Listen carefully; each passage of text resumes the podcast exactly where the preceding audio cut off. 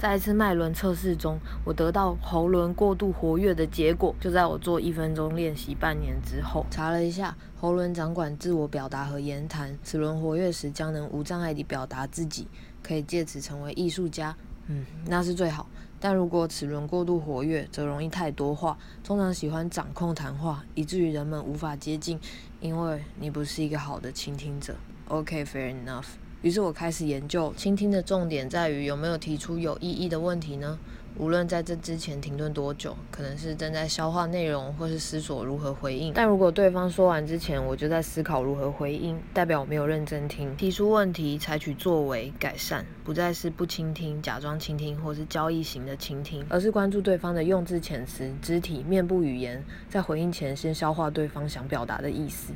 回应的焦点也不是自己，是希望对方能敞开心房，安心自在地输出想法，接触的点子就会出现。